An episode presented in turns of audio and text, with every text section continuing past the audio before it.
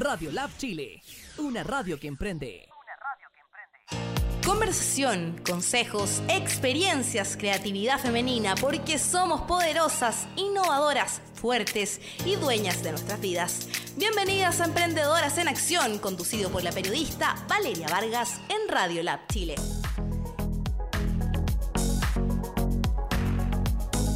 Hola, hola amigos y amigas, bienvenidos a Emprendedoras en Acción. Cuando son las 4 con 6 minutos, nos encontramos acá en los estudios de Radio Lab Chile. Los queremos invitar a seguirnos en las múltiples plataformas de Radio Lab Chile, en Spotify, en Facebook Live, comentando qué les parece el programa de hoy. Y si quieren conocer datos de emprendimiento y más, meterse a la página de radiolabchile.cl. Y hoy día nos vamos a sortear este estupendo libro de ilustraciones de Anita Tillux de la ilustradora Java San Martín, arroba papelería-social. Para que todas las personas que quieran hacer un regalo especial, que quieran hacer una ilustración, se van a casar, algún evento, puedan seguir esa cuenta Papelería Social y también participar hoy día en nuestro programa Emprendedoras en Acción por este estupendo libro Antipatriarca de Anita Tillux. Así que comenten, comparten, reaccionen nuestro programa Emprendedoras en Acción porque pueden llevarse este librito para la casa. Y en un día como hoy, un día caluroso, medio extraño el día de hoy, ¿no, chiquilla? Sí. Bueno, en un día como hoy vamos a conversar sobre el cuidado del medio ambiente. Y tenemos dos organizaciones, dos proyectos tremendos, liderados por mujeres. Hablamos de Fundación R, que es una organización que se dedica a la construcción de coladrillos, colaborando en la creación de una sociedad basada en la conciencia y el respeto hacia el medio ambiente. Pero eso no es todo porque también tenemos acá a dos tremendísimas mujeres que van a conversar sobre el don de la felicidad Don de la Felicidad, que es un proyecto que pretende vincular el medio ambiente con el desarrollo de la felicidad. Nos parece clave también cómo podemos interactuar con estos dos conceptos. Así que bienvenidas acá Emprendedoras en Acción a Sofía Ramírez y Carla Paz de la Fundación R. Y también por acá tenemos a Daniela Gatica y Kate Balaz, también de Don de la Felicidad. Bienvenidas chiquillas, ¿cómo están? Gracias, bien. Empezando con todo acá en Emprendedores en Acción. Sí, uh, lo vamos a hacer todo. Un panel de mujeres. Ah.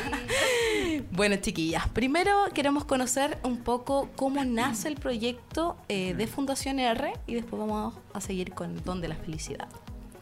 Ya, eh, bueno, me presento, yo soy Carla Paz, madre gestante de Eva. Ah. Eh, el proyecto de Fundación R nace bajo la necesidad de que uno de nuestros compañeros eh, quiere construir gran parte de su casa con ecoladrillos. Además, una fundación anterior eh, que quedó ahí en stand-by dejó muchos ecoladrillistas, que así lo hemos llamado, gente que hace ecoladrillos, y ellos se vieron con la necesidad de dónde los dejamos, qué hacemos con ellos, así que ahora estamos nosotros ocupándonos igual de, todas esas personas que quedaron ahí un poco en el aire, eh, haciendo este proyecto tan bonito y tan eh, ese granito de arena que todos podemos aportar desde nuestras casas y desde eh, lo que nosotros generamos en el cotidiano a través del ecoladrillo. Perfecto. Y ustedes, chicas, ¿cómo parte Dónde la Felicidad? Daniela. Bueno, soy Daniela, me presento, aquí estoy con Kate del equipo de Donde. Pasó que Kate y yo nos fuimos a estudiar un diplomado en psicología positiva, felicidad, bienestar y salud mental de la Universidad Adolfo Ibáñez. Y en ese diplomado aprendimos sobre felicidad, salud mental y cómo vivir una vida más positiva desde la salud mental. Y nos dimos cuenta que en ese diplomado em, respondíamos las preguntas del qué es la felicidad, cómo, cómo somos más felices, por qué es importante hablar de felicidad, cuándo vivimos la felicidad, pero nos faltaba el dónde vivimos la felicidad. ¿Estará vinculado de alguna manera al entorno donde vivimos con nuestro bienestar? ¿Estará de alguna manera vinculado nuestra propia felicidad con nuestro medio ambiente? Y por eso ahí surgió Dónde la felicidad para promover ese vínculo y esa conexión con la naturaleza tan necesaria para nuestra salud mental, física y del entorno. Daniela, y ustedes hacen talleres, a ver, ¿de qué se trata? Porque uno dice, bueno, ¿dónde la felicidad? ¿Cómo vinculas el tema de la felicidad con el medio ambiente? ¿Qué hacen ustedes en lo concreto? En lo concreto, hacemos, entregamos tres servicios. El primero es el desarrollo personal, ¿ya? ¿Y por qué el desarrollo personal? Porque de esa manera empezamos a emprender y hacernos ciertas preguntas sobre felicidad. ¿Qué me hace feliz realmente? Entonces, cuando empezamos en este viaje de autoconocimiento, empezamos a aprender algunas cosas que nos hacen cuestionar nuestro vínculo con otras cosas, con otras personas, con el entorno, etc. Ahí la importancia del desarrollo personal y empezar a hablar de felicidad propiamente tal. Y entender qué es la felicidad. ¿Cierto, Kate? Sí. ¿Cómo lo puedes complementar tú, Kate? ¿Cómo nace este proyecto y cómo crees que puede impactar también estos talleres que hacen? ¿no? Ajá. Sí. Yo como psicóloga eh, puedo yo creo que podemos todos estar de acuerdo de que el entorno en el que vivimos afecta efectivamente cómo nos sentimos, cómo interactuamos con el entorno y con otras personas también debido a este entorno. Y eh, el desarrollo personal viene también a hacer un llamado a que la gente se conozca a sí misma antes de poder conocer cómo se desarrolla con el entorno. En el fondo, tomar conciencia de lo que es uno mismo antes de tomar conciencia de cómo se, eh, se desarrolla esta persona con el entorno. Claro, y además seguimos con baños de bosque. Entonces, nuestro desarrollo personal incluye cómo nos vinculamos con el entorno desde nosotros mismos hacia afuera. Si nos puede explicar un poco también qué es el baño de bosque, a ver, ¿qué, es? El baño de bosque propiamente tal. Claro. Mira, lo que nosotros promovemos en realidad, más que baño de bosque en sí, es una conexión con la naturaleza, aprender a conectarnos con la naturaleza desde los sentidos. Y como bien dice Kate, partiendo primero desde conocerme a mí mismo, ¿no? Y en esta experiencia de baño de bosque, lo que busca son dos efectos, básicamente. Mejorar tu salud física y tu salud psicológica. ¿Por qué? El baño de bosque es una técnica que se utiliza en Japón, que se llama Shinrin Yoku. ¿ya? Y lo que busca es una manera de ser una medicina preventiva. ¿Por qué? Porque cuando tú te conectas con la naturaleza, según estos estudios, baja tu presión arterial, baja tu estrés. Y al bajar tu presión arterial y tu estrés, tu sistema inmunológico se fortalece. Por ende, en Japón es una política pública de salud, por una parte, y por otra parte hay beneficios psicológicos. ¿Por qué? Porque aumentan, unido a la felicidad, las llamadas emociones positivas. El asombro, la felicidad, la satisfacción, el deslumbramiento, etcétera, de todo aquello te hace evaluar como que te estás sintiendo bien. Entonces esas constantes idas a la conexión con la naturaleza desde todos los sentidos te provoca bienestar mental y físico y por ende también promueve la conservación, evidentemente, de estos espacios naturales tan importantes para nuestra salud. Perfecto. Bueno, ahora pasando al otro panel, ah, al otro costado del panel, eh, conocer también qué les pareció también el proyecto de las chicas y cómo ustedes creen. Necesario. Yo creo que estamos igual como en un sistema que es un poco bastante complicado y en donde el cuidado medioambiental hoy en día se ha vuelto eh, importante este año, como que con el discurso de Greta, todo, eh, hemos logrado como concientizar un poco más respecto al cuidado medioambiental. Entonces lo encuentro súper necesario. Y bueno, como Fundación R también aporta desde esa vereda, que nos pueda mostrar aquí en cámara eh, el ecoladrillo, lo que ustedes se dedican a hacer. Sí. Ahí em, mostrémoslos para que la gente conozca. Eh, en este mismo como contexto de crisis climática y cambio climático además, eh, nosotros hemos como decidido tomar acción inmediata hoy. Eh, sabemos que la generación de residuos no se va a acabar de aquí a 10 años más por lo menos idealmente. Recién estamos hablando de que las termoeléctricas se van a cerrar de aquí al 2040, entonces pensar en que se va a frenar la generación de residuos cuando tenemos zonas de sacrificio, islas de plástico, animales eh, muertos por el consumo de esto. Creemos que es importante, bueno, preocuparse de los orgánicos, que el 50% que termina en relleno sanitario y el otro 50% son desechos inorgánicos. De estos muchos son reciclables, pero la gran mayoría no son reciclables. ¿Qué pasa con eso? Terminan como basura.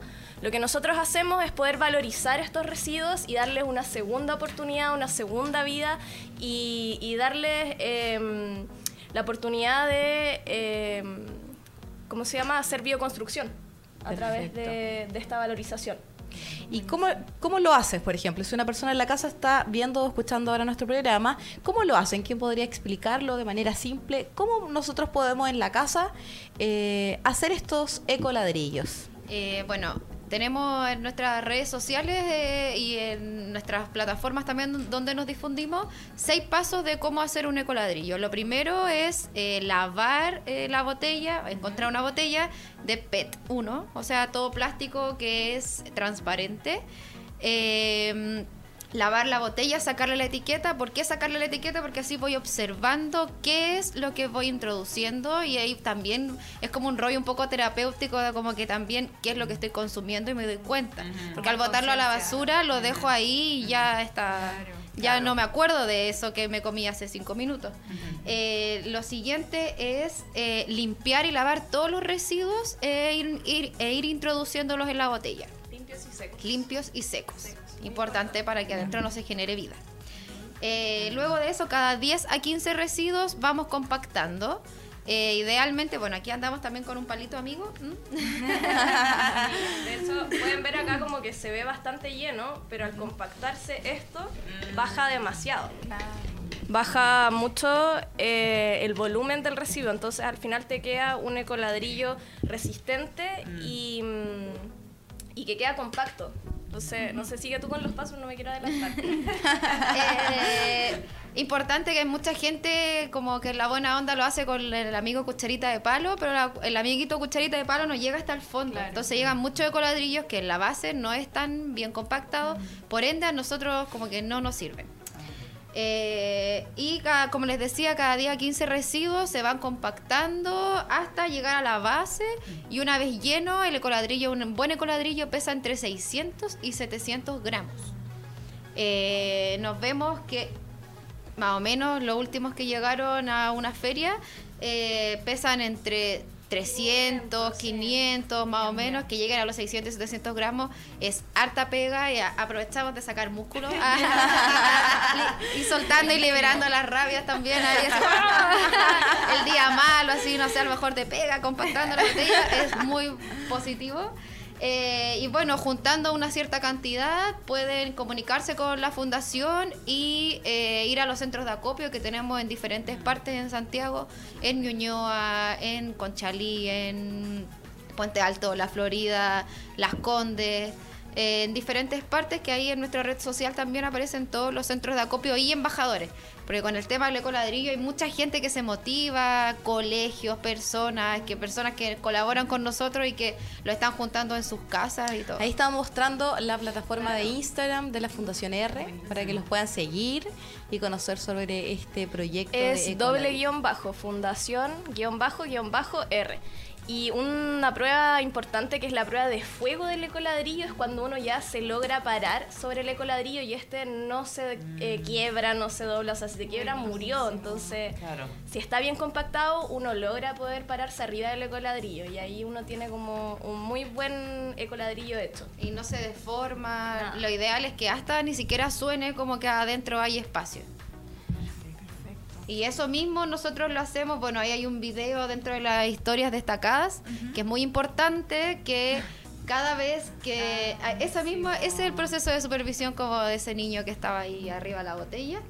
Claro. Em, es importante que cada, cada persona que vaya a dejar su ecoladrillo a un centro de acopio o a los embajadores eh, este va a pasar por un filtro o sea, ahora estamos implementando el tema de tener una pesa, nos subimos sobre los ecoladrillos, se le toma el peso porque en verdad eh, parte importante también de nuestra misión como fundación es la educación a la población porque a veces el tema del reciclaje es como, hoy sí, como que todos quieren reciclar y vamos, pero hasta los mismos puntos de reciclaje es un problema porque la gente no lava sus residuos, a las botellas no les saca las tapas, los tetrapack no los abren, no los limpian, por ende se pudren adentro, se echan a perder. Entonces, finalmente, el proceso de educación es algo también muy importante y muy fundamental para nosotros por lo que nosotros igual hacemos charlas en colegios, en empresas, en comunidades. Em, próximamente también vamos a hacer talleres el día miércoles que viene ahora en, el acopio de las Condes vamos a hacer un taller.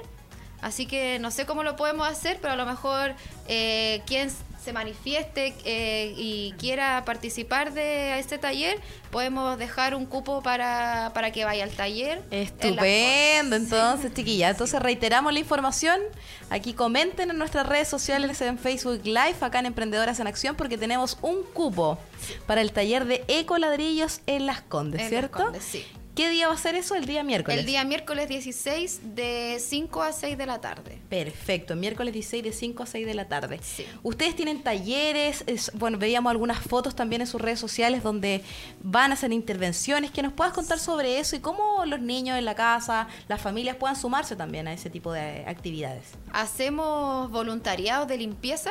Estamos como apadrinando, por así decir, el estero El Manzano, que es uno de los esteros, bueno, el, el primer, el primer, como la primera parada más familiar que existe eh, en el Manzano, en el cajón del Maipo.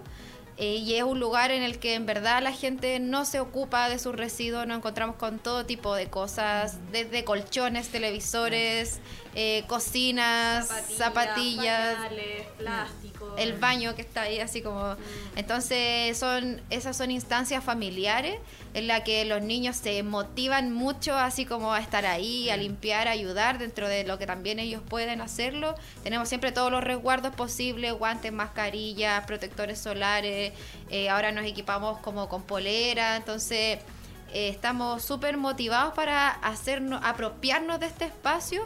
De hecho, en algún futuro hago el llamado a, a gente que haga murales, que queremos hacer en este espacio también murales que prohíban como el, botar basura, porque la verdad el tema cultural es súper fuerte, ver cómo una persona puede bajar y llegar, no sé, con dos kilos en cerveza, pero no es capaz de llevarse medio kilo en las latas aplastadas. Entonces eh, es solamente un tema cultural y creemos como necesario poder, a lo mejor de una forma entretenida y artística, poder poner un, un mural que sea de cuidado a la madre tierra, un cuidado ambiental, a cuidar nuestros espacios, que como que se hace un llamado igual también a eso. Así que si hay alguien ahí que le pega la pintura, sería genial. Sí. Hacer parte de Maravillosa esto. idea. Oye, chiquilla, ¿y ustedes desde donde la felicidad, cómo eh, se hacen cargo también, o si llegan Sí. a ciertas comunas, que ustedes hablaban del entorno también, porque probablemente ustedes saben que Chile es un país que tiene bastante contraste en su entorno y la naturaleza, de acuerdo también a donde uno vive. Vemos comunas que están súper segregadas, que no hay árboles, que no hay espacios de recreación. También sus talleres apuntan hacia allá, apuntan también llegar quizás con educación también Claro. en esos sectores. De hecho, claro, la tercera patita de lo que nosotros hacemos es la educación justamente. Y de hecho para eso nos tratamos de acoplar a las necesidades del, del recinto, porque hay colegios, ya lamentablemente la educación se ha traspasado a un lugar cerrado. Muy pocos colegios tienen quizás acceso para ir a hacer actividades al aire libre, aprendizaje al aire libre, por ejemplo. Entonces las actividades que hacemos estamos tratando de promover esto mismo dentro de una sala de clase, pero obviamente el ideal es siempre contar con una actividad de conexión natural y lo hacemos si es que el colegio o, las neces- o el, digamos, el lugar lo permite. Sí, efectivamente. Perfecto. ¿Ustedes cuántos talleres tienen y hace cuánto tiempo nace este proyecto? Mm, En lo formal este proyecto ha nacido hace unos cuatro meses atrás, como es nuevito, nuevito. Nuevito, nuevito. Sí, me- exactamente. Y hemos estado haciendo charlas, nos han invitado de varias universidades porque de alguna manera estamos muy vinculados al tema de los objetivos del desarrollo sostenible, tanto de la educación de calidad, que es lo que se entiende por educación de calidad, aprender a hacer, aprender a colaborar. Y todas esas parten de entender quién soy. Entonces, todo esto de alguna manera nos ha ido llevando también al, al rubro educativo y por eso hemos ido dando varias charlas a distintas universidades. Y también, bueno, eh, hacemos estas sesiones de desarrollo personal, que son talleres de desarrollo personal, y que nuestra agenda, esperamos que después de la COP25, porque queremos estar participando ahí también activamente, eh, bien. retomar ahí el tema de las sesiones de desarrollo personal. Pero por ahora estamos también viendo en la COP25 que, cómo aportar. Muy bien. Oye, Sí. y de respecto al tema de salud mental, que también es otro de los temas que está bastante en la palestra en nuestro país, debido a las altas tasas de depresión, de suicidio adolescente. ¿Cómo ustedes también vienen a aportar desde esa vereda, desde el lado de la psicología, de, de concientizar a la, a la población de, de que existe problema respecto a la salud mental y la gente probablemente lo invisibiliza en su diario, en su vida diaria, en lo que- cotidiano, pasa bien desapercibido el tema de la salud mental? ¿Cómo Sí. ustedes también vienen a abarcar eso? Yo creo que ahí el problema principal es que hay un estigma muy grande con, la, con las enfermedades mentales. Eh, se invisibiliza mucho porque también es algo que se teme enfrentar de alguna manera. Eh, la depresión no sé, o sea, se puede demostrar de maneras muy distintas y la mayoría de las veces una persona deprimida no va a mostrar que está tan triste, puede que esté que se muestre muy feliz y de un día para otro quizás decida terminar con su vida. Es algo que eh, toca muy en lo profundo de la, de la salud mental en el país. Yo creo que lo que se necesita de partida es perderle el miedo a enfrentar esta, estas problemáticas que están presentes y atrevernos a, sacar un poquito esa capa y ayudar a la persona que quizás está pasando por esto y también enfrentar si es que uno está pasando por eso, que también eso va de nuevo desde el desarrollo personal. Conocerse también implica entender cuándo me están pasando ciertas cosas, cuándo estoy teniendo ciertos pensamientos y yo creo que como sociedad lo que se debe hacer, partiendo por uno yo creo también, es eh, haciendo ese, ese ejercicio de sacar un poquito esta capa y empezar a, a mostrar un poco lo que está pasando sin temerle.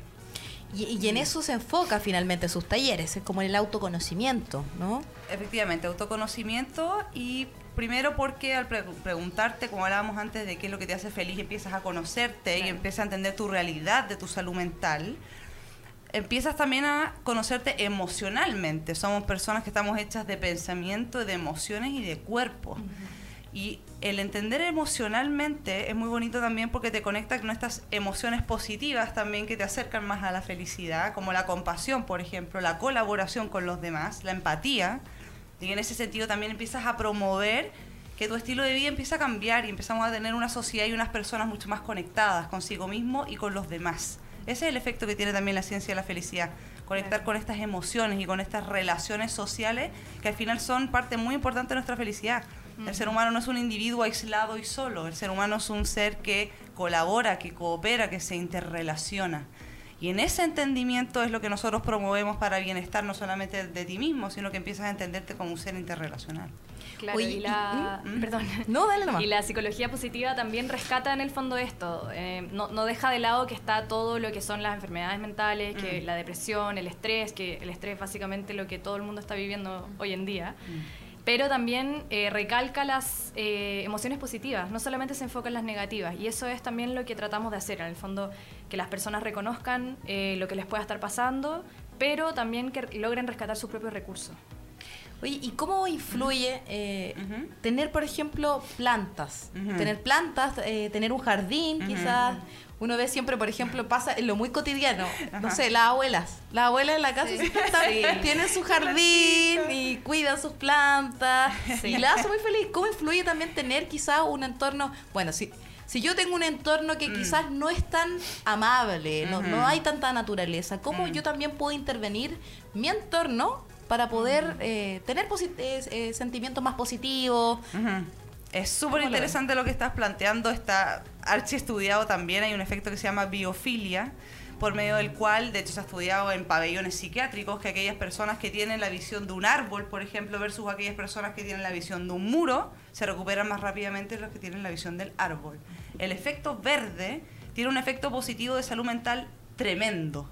O sea, a esos niveles. De hecho, hay gente que dice que cura el cáncer. Hay una chilena que se fue a hacer una certificación de baño de bosque que tenía cáncer, que contó esa experiencia y ella hace certificaciones de baño de bosque en Chile. Se promueve muchísimo esta conexión con lo verde porque efectivamente tiene efectos así de positivos desde lo físico y desde lo emocional también. Si lo Entonces, poner... Sí. Adelante. No, sí, poner, poner plantita está perfecto.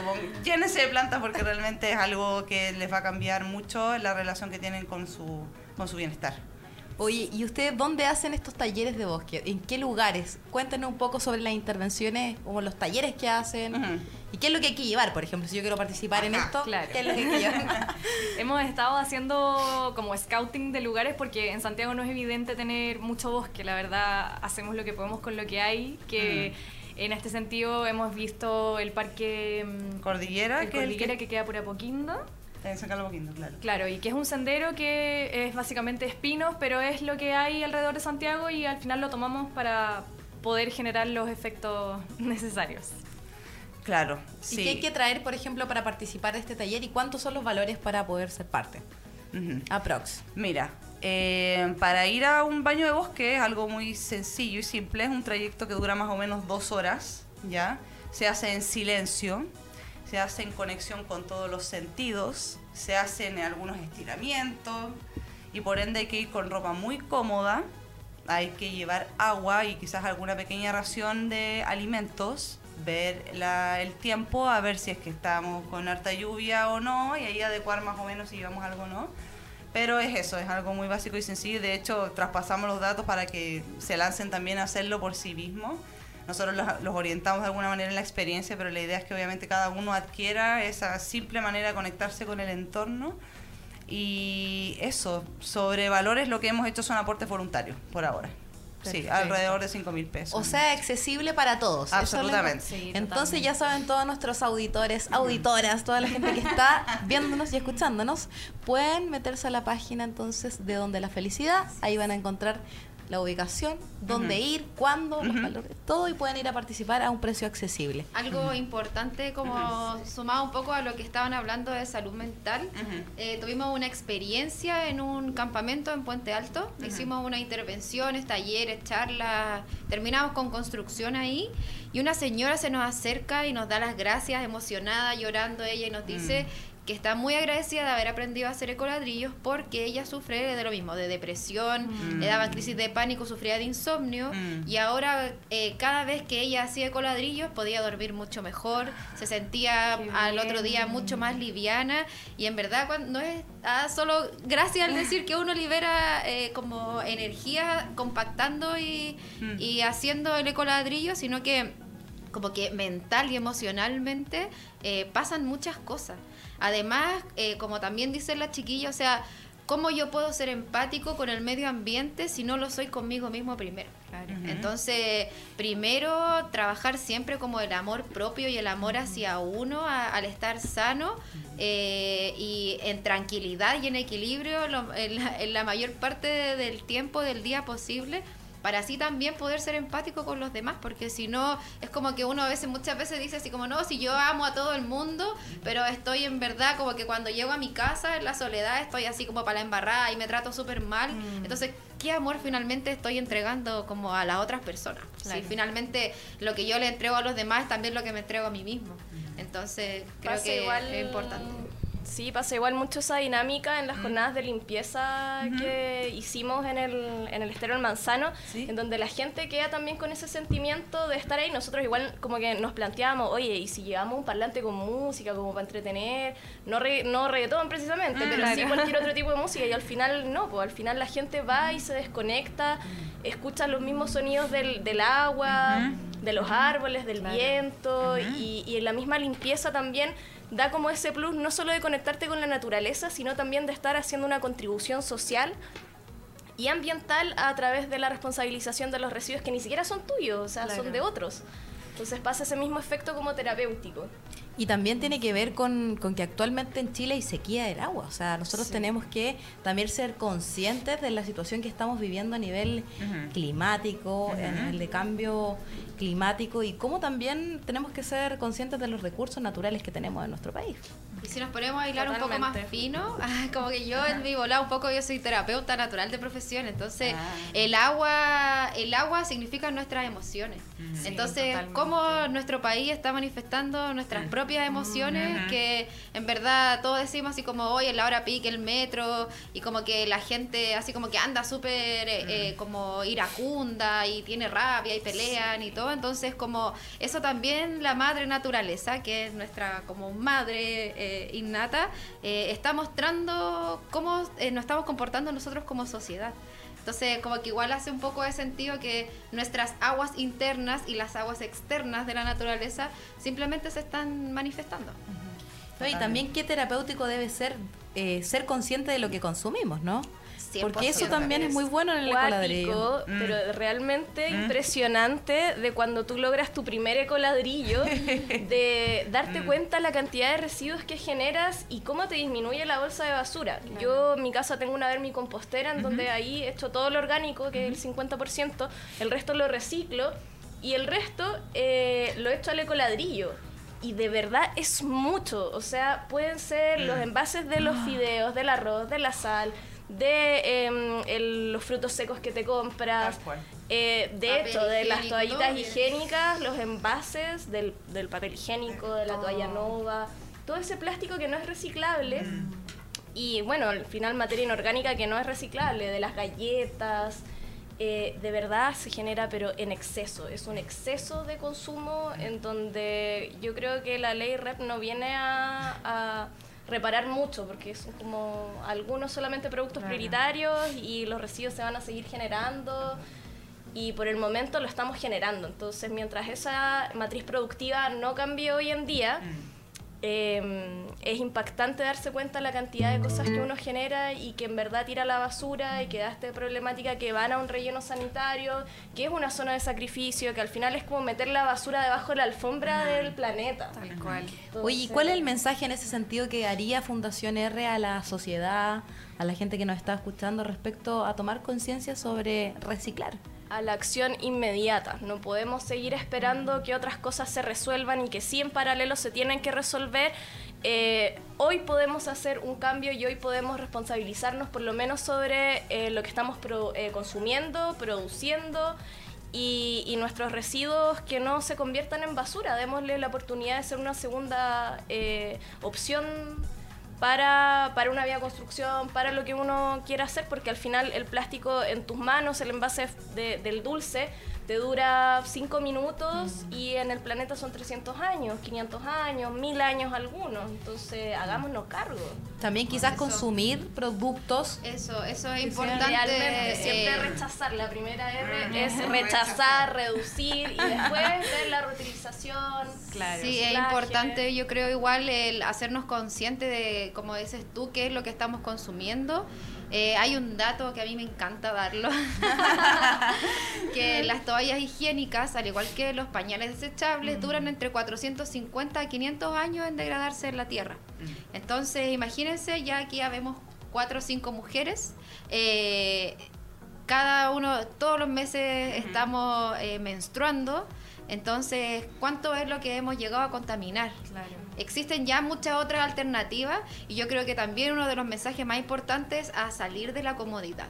¿Por qué? Porque la comodidad ha hecho a, la- a esta sociedad eh, ser amiga de lo desechable. O sea, no vamos a hacer un cumpleaños, ya sí, ¿para qué vamos a lavarlos? Así que compremos vasitos y platitos desechables. Total, plástico. después así no lavamos y listo, y chao. Y en verdad hay muchas cosas que ahora son como amigas de lo de como del medio ambiente, pero finalmente terminan en, en la basura igual. sí. Entonces, como chiquillas, no nos cuesta nada lavar una toallita, lavar un pañal, lavar un vaso, lavar un plato, o andar con nuestro pocillo con comida, con nuestro vasito, con nuestra botella reutilizable. Yo creo que eso es también como hacer consciente de que de qué es lo que vamos a comer y, y de ocuparnos también, porque eh, la, la comida es generalmente eh, de donde salen todos los residuos. Entonces, si me estoy comprando puras cosas que termina, que son desechables también, ¿cómo estoy alimentando mi cuerpo?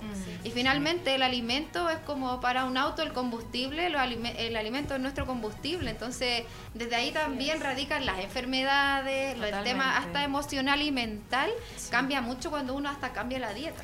Sí, y ahí te quiero sumar un dato de felicidad porque se ha estudiado que tener más cosas no te hace más feliz. Oh, qué buen dato, Qué qué buen dato. Sí, pues Sí. entonces también es importante toda esta toma de conciencia de la que están hablando ustedes, que nos sumamos totalmente a su opinión. Es eso, es el hecho de darte cuenta que tu felicidad tiene mucho más que ver con otras cosas que con las cosas que estás comprando. Tal cual.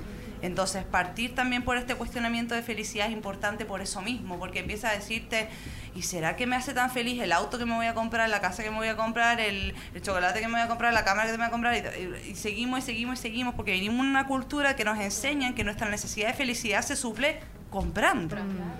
Y la verdad que la ciencia de la felicidad dice otra cosa, los datos dicen que eso no es así, apenas el 10% de tu felicidad depende de tus circunstancias externas aproximadamente. Y que de alguna manera si tú tienes tus necesidades básicas cubiertas, mucho más no te va a hacer mucho más feliz. Así que también ahí hay un dato ahí para Mira, nuestros amigos dato. consumidores. Sí, Qué buen dato. Oye, chiquilla, ¿y dónde las podemos encontrar? ¿Dónde van a estar próximamente para que lo vuelvan a reiterar? Sí. Porque ya estamos cerrando el bloque. Pasó todo muy rápido.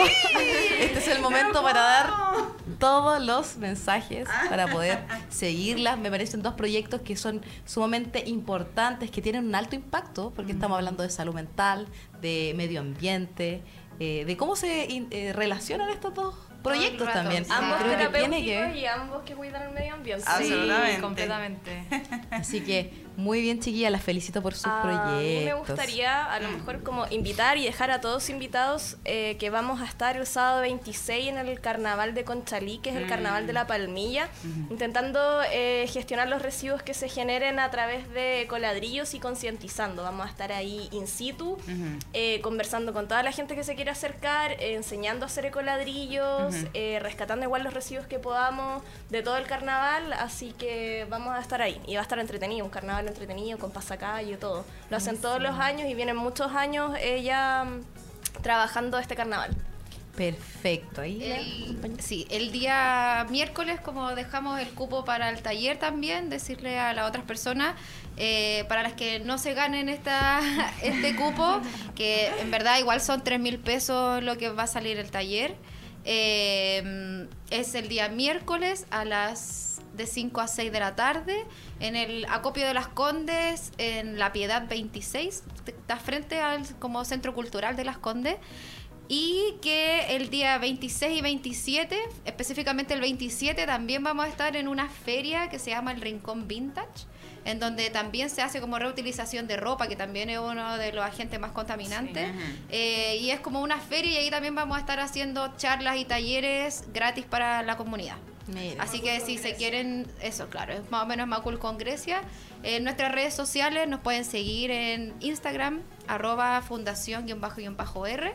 Eh, ahí estamos mostrando y en el Facebook también. R Fundación, es al revés. Es claro. Y bueno, nuestras R que mucha gente nos pregunta que de rechazar, de revolución, de responsabilidad también. Regenerar. sí, Claro. De reutilización, de reciclaje. Y en verdad todas las R's que quieran. Revitalizar. Mi hija se llama regenerar. R. Ah. Porque acá el panel es de Ramón, seis. Un hombre con R. Claro. Radio Lab. Radio Lab, también. Oye, conectado. reiteramos entonces a las personas que nos están escuchando que las chiquillas de Fundación R nos regalaron un cupo para el miércoles 16 de 4 a 5 para hacer ecoladrillos. Así que comenten, reaccionen, compartan esta publicación. ¿Por qué les gustaría ganarse ese cupo para aprender a hacer ecoladrillos? Y puedan ir y participar y generar cambios, porque los cambios son de a poco, pero Así es. Y el cambio para que sean de uno. sí, pues para que sean 10 tenemos que partir por nosotros. Claro. Así que Al final es tomar conciencia de uno y tomar conciencia de las costumbres también y del consumo. Tomar conciencia en general, De todo. Perfecto. Ahora Daniela y Kate que puedan decir su último mensaje, eh, que puedan pasar a las redes sociales donde encontrar esto de dónde la felicidad. Bueno, nos pueden encontrar la- el sitio web donde lafelicidad.com y en Instagram nosotros publicamos nuestras sesiones de desarrollo personal con baños de bosque y eh, nos acercamos a los institutos educacionales para ver los programas de intervención escolar, pero nos pueden también eh, contactar con el Instagram arroba donde la felicidad. Ahí estamos viendo entonces la página Ajá. de las chicas dónde la felicidad. Ajá, sí. sí. Nos pueden mandar un mensaje, nos ponemos en contacto. Exactamente, ahí Así tenemos algunas Las voy a buscar al tiro, chiquillas. Bienvenida. Porque Vamos a hacer es increíble cómo, cómo impacta el tema de la salud mental y el tema del medio ambiente y cómo podemos con pequeños cambios quizás cambiar nuestro estilo de vida. Totalmente. Y ser más felices, ser, un- Sí, ser claro. personas mucho más íntegras, ¿no? Absolutamente. 100%. Y Bueno, sostenibles. Bueno, chiquilla, ya se acabó nuestro primer bloque. Todo pasó muy rápido. Muchas gracias por recibirnos, Pero también. Antes de despedirlas de Emprendedoras en Acción, las quiero invitar a escuchar el tema del cantante nacional Rodrigo Llanos, que se llama Renacer. y los invito a todos a seguir las redes sociales. Rodrigo Llanos. adiós.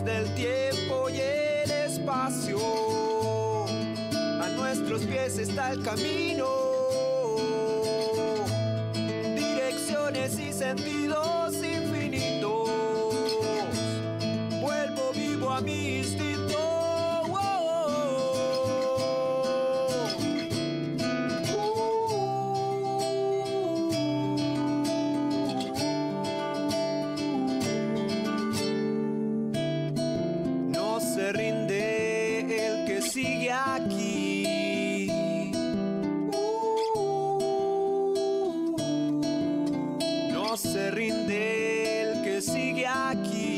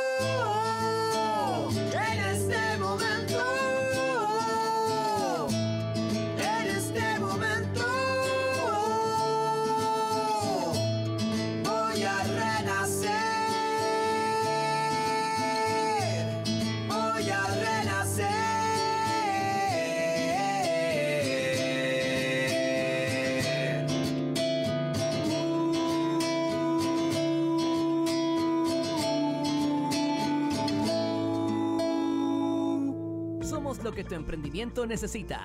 Un shot de motivación en Radio Lab Chile, la radio de los emprendedores.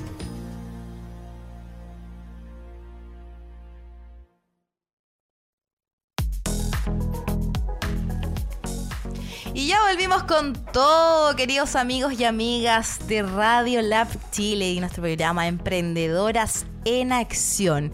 Y lo que nos va quedando este segundo bloque, día intenso, día viernes intenso, tenemos acá tremendísimos invitados. Pero antes quiero recordarles a todas nuestras auditoras y auditores que pueden ganarse este hermoso, estupendo libro Antipatriarca de la ilustradora Java San Martín.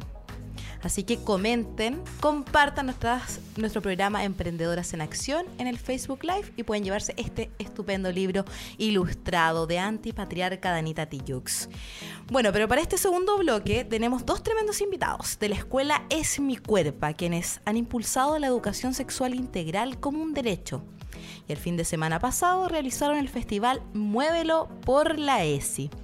Para hablar de esta temática tenemos a los siguientes invitados. Yerka Larcón, activista feminista interseccional, disidente, bisexual de 20 años. Hola Yerka, ¿cómo estás? Y por otro lado tenemos acá el estupendo Martín Cabezas de 16 años, disidente de género no binario. ¿Cómo están chiquillas? ¿Cómo están en este día viernes? Bien, con calor la verdad. Un poco nervioso. No, siéntase como en su casa. Ah, siéntase como en casa, este es un panel para disfrutar. Claro, por supuesto. Pero bueno, quiero preguntarles primero, eh, ¿qué es Escuela Mi Cuerpa? Escuela es mi cuerpo. ¿Qué es? ¿De qué se trata? Para que la gente que nos está escuchando pueda entender un poco más de este tema. Bueno, somos una organización que educa, lucha y promovemos la educación sexual y los derechos sexuales y reproductivos como derechos humanos. También promovemos una educación no sexista y laica. eh, y trabajamos capacitando profesores, jóvenes, eh, mapadres, eh, secundarias, eh, sobre educación sexual integral. Pertenecemos a una red eh, nacional, la red Abortando mitos sobre, sobre la sexualidad, eh, la cual tiene diferentes colectivas alrededor del país. Eh, está Atacama Queer, eh, Auma Sex, que es del Maule, Esley, que es de Concepción. Eh, tenemos a Pingüinos del Fuego, que son de eh, Puerto Natales. Y bueno, en RM o Región Metropolitana estamos nosotros, que es la Escuela en Mi Cuerpo. Perfecto. ¿Hace cuánto nace Escuela es mi cuerpo, Yerka? Nace ya hace bastante años, más o menos en 2016, tuvo un año de piloto. Nace por un proyecto que se postula eh, desde Amnistía Internacional, más que nada para el empoderamiento juvenil. Eh, se postula un fondo noruego, en el cual jóvenes de entre 13 a 20 años dan un día de su salario, el cual se va en este fondo. Entonces nace por el proyecto, nace, perdón, eh, llevándose Mi Cuerpo, Mis Derechos. Luego va mutando y cambia el nombre a Es Mi Cuerpo. Y pertenece a más de un país, no solo está en Chile, está en Perú y en Argentina, en el cual se trabaja la misma temática de derechos sexuales y reproductivos y una educación sexual integral, pero obviamente desde otro enfoque. Por ejemplo, en Argentina ya existe una ley de educación sexual integral. Otra cosa es que se fiscalice y que se implemente. Y se trabaja entonces desde la fiscalización y desde ver si realmente esto se está impartiendo. Bueno, pero para que la gente que nos está escuchando, ¿qué es para ustedes desde su organización educación sexual integral? ¿Qué es lo que abarca? ¿Qué tiene la educación sexual integral? Lo que ustedes están empujando. Y que hace poco hay una ley de la diputada Camila Rojas que está impulsando que sea educación sexual integral, pero desde la infancia. Eh, bueno, una educación sexual integral es enseñar y aprender eh, aspectos físicos, cognitivos, culturales y sociales eh, de la sexualidad, eh, tratando de involucrar también a otros grupos de la población y abarcando temas como es el, eh, un enfoque de género, afectividad, eh, hablando también de eh, consentimiento, placer y también quitándole un poco el enfoque biológico que siempre se le da a la educación sexual. Perfecto. Bueno, ¿cuál, cuál es ¿cuáles son los otros focos que también trata la educación sexual integral? Hablábamos de consentimiento, de placer, eh, de prevención para abusos. ¿Qué más? Que nos puedan contar para que la gente que nos está escuchando entienda y... Porque de repente pueden preguntarse, ¿pero qué es la educación sexual? A ver, porque, porque generalmente Claro. se vincula con, con la sexualidad o las eh, enfermedades de transmisión sexual, Claro. como la prevención de la transmisión de enfermedades. O sea, añadiendo lo que dice mi compa, eh, claro, la diferencia de, de la educación sexual integral que nosotros estamos como eh, promulgando, difundiendo, etcétera, es de que sea eh, laica, lo, lo primero, que sea con un enfoque de derechos humanos, y porque viene de los derechos sexuales y reproductivos, es decir, es un derecho humano, es un derecho del niño, niña, niñe, que se hable desde el placer, que se hable desde el, el autoconocimiento, el autocuidado, el amor propio, porque muchas veces se habla de educación sexual, pero no se habla de qué es lo que te gusta a ti, qué es lo que no te gusta, tus límites, hasta dónde decir que no, eh, y hasta más explícito en sí. Por ejemplo, cómo tienen sexo las, mujeres lesbianas o las personas con vagina, por ejemplo, las personas con pene. Que la- las les jóvenes no recurran al porno como se ha, ha sucedido muchas veces, como ha sucedido años, en el cual muchas veces sucede que se replican diferentes violencias, ya sea abuso, violaciones, porque se tiene una concepción distorsionada del sexo. Entonces, básicamente, eh, la ESI es hablar del sexo como algo normal, de una forma sencilla, de una forma... eh, natural. Y obviamente claro lo bueno de que nosotros mismos como educamos a otros jóvenes o a la población en general que ayuda sobre todo a los jóvenes a poder liberarse más porque muchas veces me pasó a mí que te habla una profesora de educación sexual es como no te voy a contar lo que hago me da vergüenza. Aparte de claro eh, como somos jóvenes tenemos menos prejuicios que pueda tener un adulto adulta adulta etcétera. Eh, entonces, claro, se puede hablar más de tú a tú y de una forma normal, que no sea sin morbo, sin prejuicio, que no caiga en discriminaciones, limitaciones, etcétera. Oye, y qué interesante también eh, aclarar qué es el consentimiento desde su agrupación, por ejemplo. Porque esos temas, ustedes como son jóvenes, imagínate, 16 y 20 años, eh, claramente los jóvenes actualmente tienen más conocimientos por las redes sociales, por la libre información que hay en Internet. Entonces, para la gente adulta, para la gente ya sobre los 40 años, ¿qué es el consentimiento, por ejemplo? Para que ellos entiendan, para que... Porque de repente hay prejuicios en torno a ciertos conceptos, por ejemplo, el feminismo, eh, una educación sexual. Quizá la gente dice, no, pero yo no quiero que a mi hijo se le enseñe esto. Sí. Que nos pueda explicar un poco sobre eso. El consentimiento, eh, bueno, es bastante amplio, la verdad, el consentimiento está, al menos en lo personal. Bueno, también como agrupación creemos que el consentimiento no está solamente en lo explícito del sexo, por ejemplo, y que está en toda tu etapa humana, por así decirlo, y que obviamente va variando según la edad en la que tú, eh, la que tú tengas o el contexto en el cual estés. Por ejemplo, en, en la infancia el consentimiento es básicamente poner tus límites sobre tu cuerpo, hacia dónde una persona puede eh, llegar hacia ti o transgredirte, cuál es, cuál es violencia, cuál es, no sé, ¿se entiende? ¿Cuál es el límite en el fondo? Exacto, porque cuando tú, bueno, sobre todo hoy en día en la sociedad, eh, ser joven o ser niño sobre todo es es no tener como no ser dueña, dueño, dueña de tu cuerpo, porque muchas veces son los adultos que deciden por, por las niñas y eso ocurre y qué pasa finalmente es de que ese niño se confunde hasta dónde un adulto puede llegar conmigo o aprender a decir no, por ejemplo, que no, muchas veces no se le enseña niño cómo defenderte ante un adulto que te quiera transgredir. Cuando tú ya eres más, más grande, por así decirlo, eh, la- el consentimiento trata de, bueno, cómo saber a qué punto te están abusando sexualmente, qué es una violación, que la violación no es solamente pene- penetración, como se entiende, que es muy un concepto súper falocentrista, de que solamente la violación es desde una persona con pene hacia una persona con vagina, por ejemplo.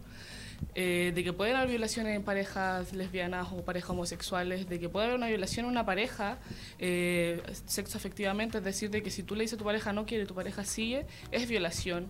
Eh, no sé, de- el, respetar las opiniones, los sentires, no quiero, no, aunque estemos ambos a punto de tener sexo, yo no quiero, es no y es no, y se detiene todo, como que es muy amplio el término consentimiento y a veces va hasta más allá en lo simple, por ejemplo, tenemos súper normalizado el tacto, el tocarnos en amigas, en conocidas, y a veces hay gente que no le gusta, o simplemente no quieres que te toquen, entonces uno a veces se le olvida preguntar, ¿puedo tocarte?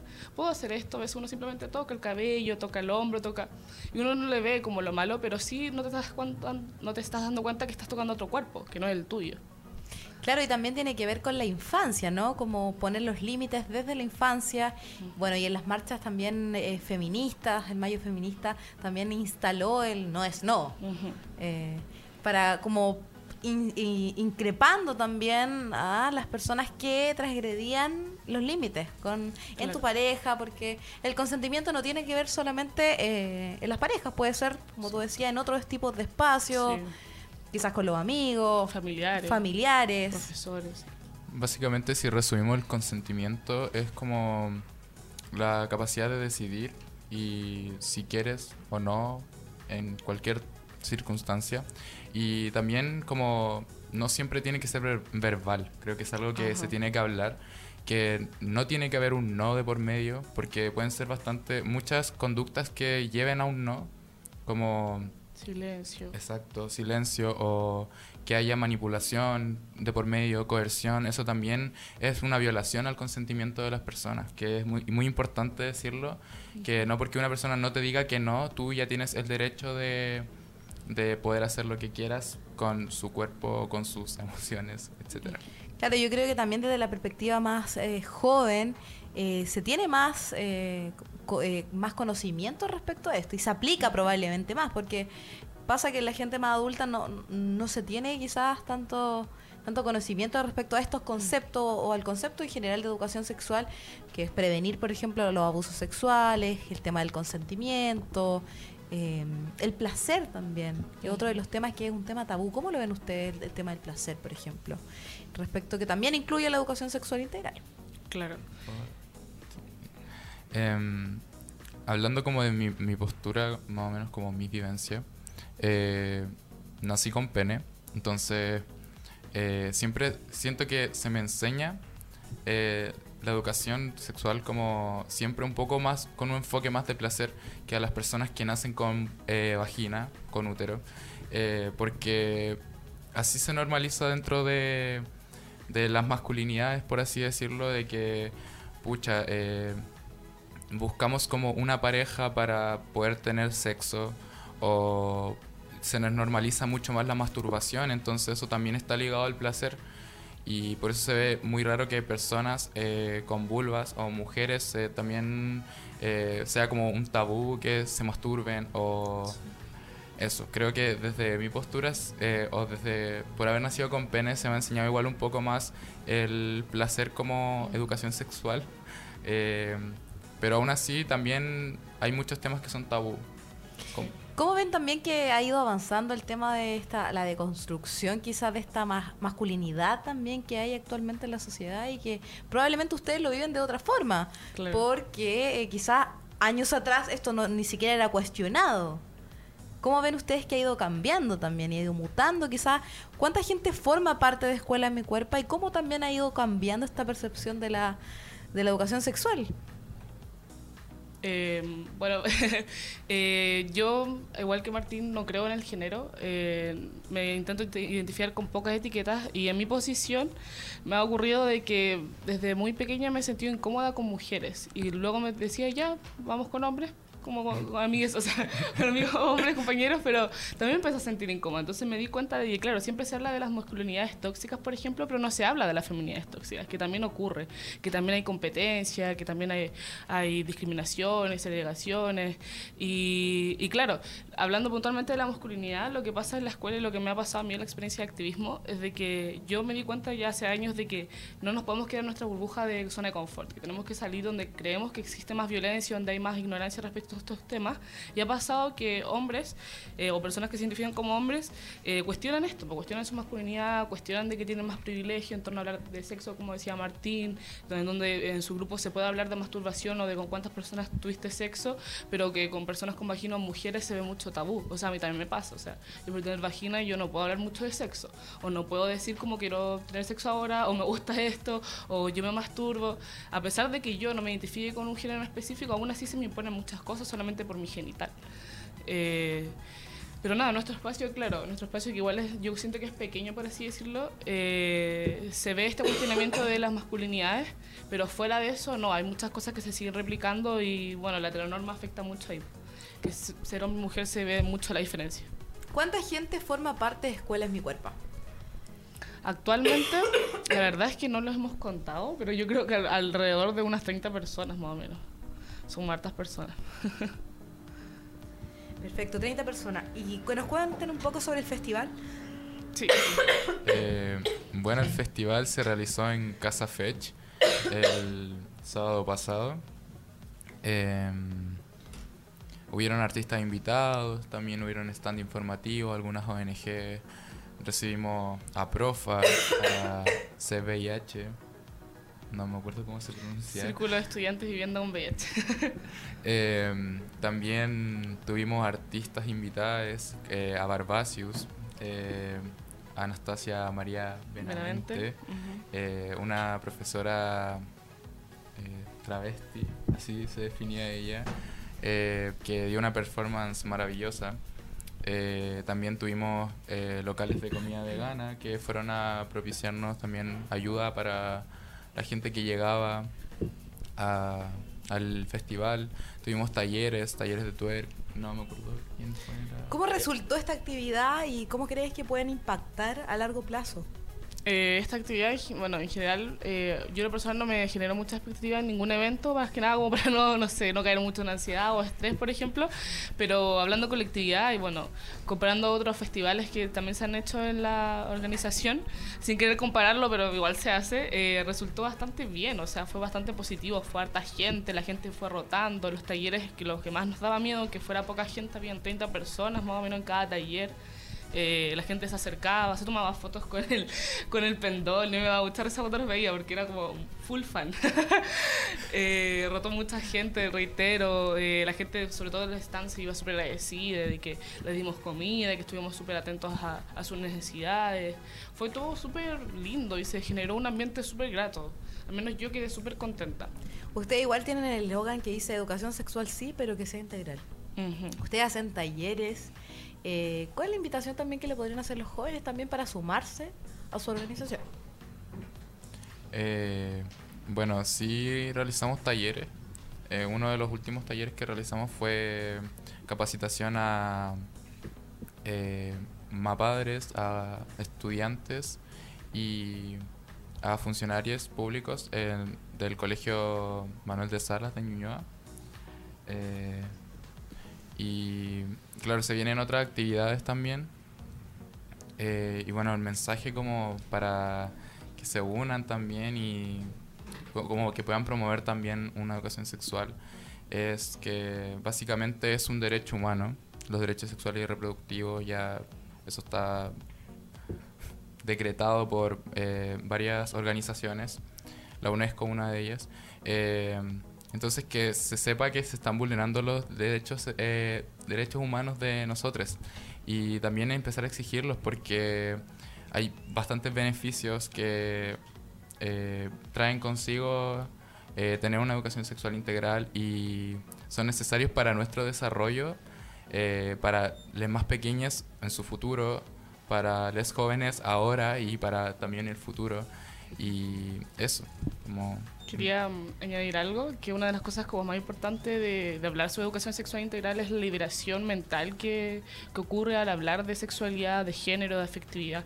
Eh, cabe destacar que sobre todo en la gente que, que es parte de las disidencias, de las diversidades, donde más hay una, una eh, representatividad, digámosle así, de personas con problemas mentales o inestabilidades mentales.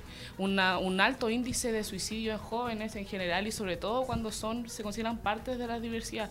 ¿Y por qué ocurre eso? Por las discriminaciones que existen, por la poca visibilidad que hay, por los pocos referentes que tienen. Entonces, constantemente se empiezan a culpabilizar de sus sentires, de, de cómo aman, de cómo se expresan. Entonces, en sí, una de las bueno, tiene muchos factores importantes de hablar de educación sexual integral, pero en lo personal, una de las más importantes para mí es poder prevenir las depresiones y los suicidios, por ejemplo. Chiquillo, pero por ejemplo, si ahora auditores nos están escuchando, jóvenes, si quieren ser parte de su organización, ¿dónde? ¿Cómo, ¿Cómo pueden ser parte de su organización? ¿Dónde los podemos encontrar? Este es el momento de dar las redes sociales Bueno, del espacio. eh, Y, y si, por ejemplo, alguien de un colegio quiere que ustedes vayan y, y entreguen también algunos lineamientos sobre educación sexual integral. Bueno, en Instagram nos llevamos Escuelas Mi Cuerpo, también tenemos Facebook. Ahí eh, está apareciendo. Ajá, súper me encanta. Eh, nos pueden hablar por inbox, por así decirlo, en donde puedan decir, vengo de tal colegio, nos gustaría que facilitaran algún taller en tal y tal curso, más o menos cuántas horas dispondrí- dispondríamos, y ahí nos ponemos en contacto y podemos verlo más puntualmente. ¿Dónde estamos? En lo físico, estamos súper cerquita de acá. Dos ¿Dónde cuadras. están? Estamos A ver. en el Eliodoro Yáñez 828, en la oficina de Amnistía Internacional, eh, donde nos reunimos todos los viernes alrededor de las 4 de la tarde. Y bueno, la verdad es que la invitación es súper abierta, ustedes tienen que llegar a ir o hablar por, por interno y quieren ir. Eh, eh, somos un grupo abiertamente que, acepta a la, a la, gente nueva y que vamos ahí educando y apoyando, no tienen por qué venir como sabiendo todo sobre esto. De a poco uno se va formando y, y yo, por ejemplo, yo llegué siendo una mujer heterosexual y ahora imagínate, entonces como que solo lleguen. Oye, ¿y desde qué edad hasta qué edad? ¿Y qué hay que traer? Por ejemplo, si una persona joven quiere ir y acercarse, qué es lo que tiene que traer y desde qué edad hasta qué edad pueden ser parte de la escuela. Bueno, hay un rango etario súper amplio, eh, desde los 13 años y hasta la Yerka, que es la más vieja, oh, que tiene 20. Entonces, como si tienes entre 13 y 20 años, ven. y... Si no hay otro equipo en Amnistía, hay consuelo. Y bueno, yo llegué sin nada, eh, así que Supongo que nadie más tiene que traer algo. claro, se puede facilitar todo allá. O sea, es una agenda, puede ser una hojita, un lápiz. La buena las ganas, eso, las ganas de querer formar parte del, del cambio y la disposición, si la buena onda está. Claro Perfecto. ¿Y qué es lo que viene? ¿Algún evento tienen próximamente? ¿Alguna actividad? Tenemos varias actividades, la verdad siempre tenemos muchas actividades y sobre todo como mitad de, semestre, de segundo semestre del año siempre hay muchas actividades diversas. Eh, Martín ahora nos va a mostrar puntualmente qué tenemos, pero tenemos muchos festivales, conversatorios, talleres en general, eh, no solo en Santiago, sino que a lo largo de Chile. Y bueno, eh, como escuela vamos a estar participando en una mesa, es una feria en realidad, que se llama eh, Feria Familiar Informativa, Sexualidad, Reproducción y Aborto. Que esto va a ser el 19 de octubre de 15 a 19 horas en Plaza eh, San Alberto, en Avenida Recoleta 2774, eh, a un costado de la Municipalidad de Recoleta. Y vamos ahí a estar con la escuela y bueno, se vienen también otros seminarios alrededor de Chile. O sea, el sábado 19 en Recoleta. Van a haber talleres, música, información sobre violencia, infancia, sexualidad, derechos eh, legales, salud y entre otras cosas. Así que las personas que quieran encontrar esa información lo pueden encontrar también en el Instagram de Escuela Mi Cuerpo, ¿no? Bueno, chiquillos, este es el último momento ya que vamos terminando, ya estamos pasados acá en nuestro segundo bloque de Emprendedoras en Acción. Y para cerrar este bloque quiero decir quién es la ganadora de este estupendo libro ilustrado. Ella es la cantante, una cantante que es amiga de nuestro programa porque también les hemos tenido canciones acá en Emprendedoras en Acción. Se llama Luna Lamilla ella se va a llegar este hermoso libro de ilustraciones de Java San Martín de papelería social. Así que ya sabe Luna, venga a buscar su librito ilustrado. Y con ese premio las queremos despedir cuando ya son las 5 con 13 minutos. Los voy a dejar con un tema. Chicas. Me encanta. ¿Qué un tema? Tema pensado, ah, pensado en esta temática. Se llama Bye. Ah, de Barbacio. Barbacio. He estado escuchando esa canción toda la semana. Como que no puedo sacarla de mi cabeza porque es del festival que como muy rayado. Pero no quemarla pronto. Perfecto. Así que nos despedimos con el tema de Bye de Barbacios. Y nos vemos la próxima semana. Chao, chao.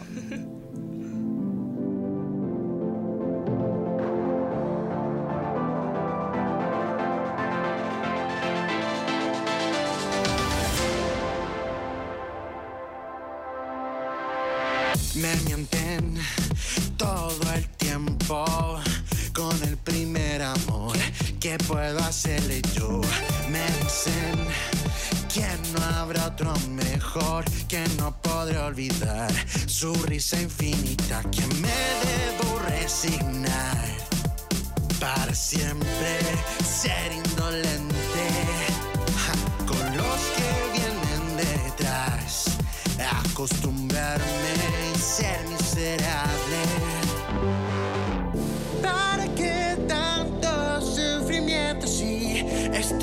para pasarla bien. Bye bye, no me mires así. ¿Para qué tanto sufrimiento? Y sí, mejor dejamos todo atrás. Bye bye. Mua. Bye bye.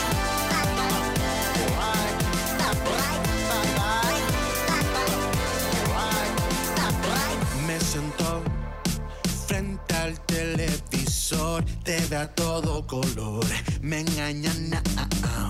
no ¿Cuál es el motivo de tanto daño hoy? ¿Es necesario?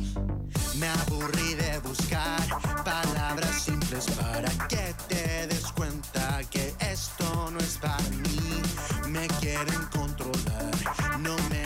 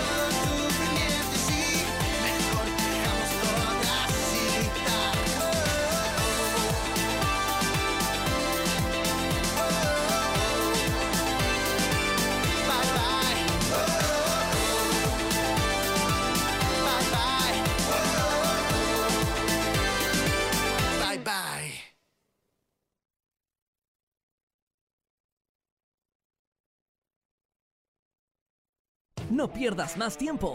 Con Radio Lab Chile crea tu emprendimiento ahora. Radio Lab Chile 24 7